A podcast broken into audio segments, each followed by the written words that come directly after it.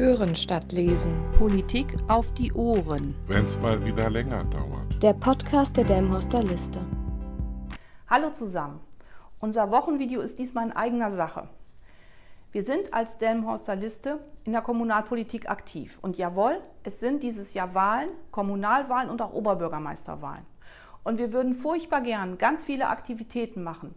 Firmenbesuche machen, Hausbesuche machen und Ihnen und euch unsere Wahlprogramme zur Kommunalwahl, zur Oberbürgermeisterwahl oder auch unsere ganzen Flyer persönlich in die Hand drücken und persönlich mit Ihnen und euch ins Gespräch kommen. Wir denken aber, das geht zurzeit nicht. Delmenhorst ist immer noch eine Hochinzidenzkommune. Wir haben Werte um die 180 und wir halten es für sehr wichtig, dass wir unserer Verantwortung als Kommunalpolitiker gerecht werden und dass wir Abstand halten.